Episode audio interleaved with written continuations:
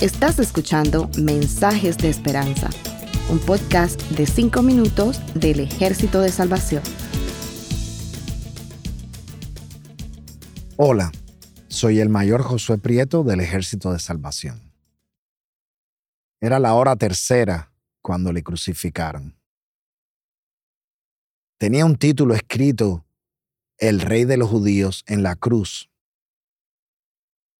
Y sus primeras palabras fueron, Padre, perdónalos porque no saben lo que hacen.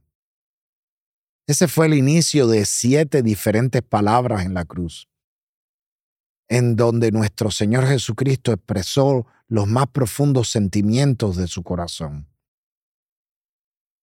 En esa primera, Él está orando al Padre, pero también está intercediendo por la humanidad. Si no hubiera pruebas de la divinidad del Hijo de Dios, en la pasión de Cristo bastaría para demostrarla.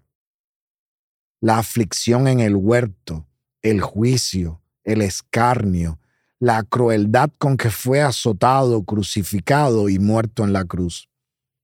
Su agonía y dolor inspira lástima, pobre hombre, pero en su majestad y divinidad da temor a los jueces y a los ejecutores. ¿Por qué fueron siete palabras? Es un misterio, pero este número está ligado de la misma composición del universo. Siete los colores que descubre nuestro ojo, siete los sonidos de la escala musical, siete los números que se refieren a las sagradas escrituras. La oración de Jesús es dirigida al Padre Celestial, de una forma que sabemos que Jesús estaba seguro que el Padre le escuchaba.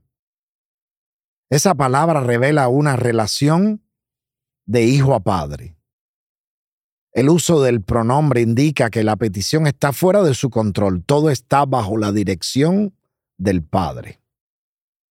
Y la petición es perdónalos. Se pide un perdón sin limitaciones, incluso para aquellos que eran detractores y traidores. Porque es que el amor no guarda rencor, como leemos en Primera de Corintios 13:5.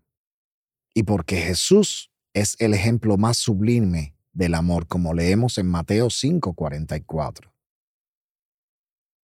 Pero la razón para pedir el perdón en, la, en las palabras de Jesús es porque no saben lo que hacen. Pedro lo explica cuando habla acerca de la crucifixión de Jesús en Hechos 3:17. Él dice, sé que por ignorancia lo habéis hecho le está reprochando al pueblo que participó en la crucifixión. Pablo también lo dice de otra forma. En Hechos 13:27 dice, porque los habitantes de Jerusalén y sus gobernantes, no conociendo a Jesús, ni a las palabras de los profetas que se leen todos los días de reposo, las cumplieron al condenarle. Pero sabemos que la ignorancia no excusa al pecado.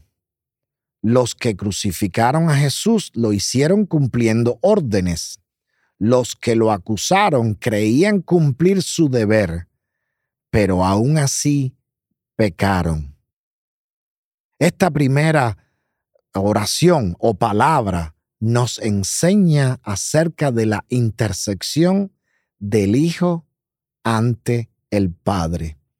En todo momento, Cristo continúa intercediendo por nosotros, compasivo, con un amor sin limitaciones para todos. Eso es lo que Cristo quiere de tu vida, que seas un imitador de esa gran compasión para con tu prójimo. Por eso yo os digo, amad a vuestros enemigos, bendecid a los que os maldicen, haced bien a los que os aborrecen, y orad por los que los ultrajan y os persiguen, como leemos en Mateo 5, 44. Vamos a tener un momento de oración para finalizar nuestras palabras de hoy. Oremos.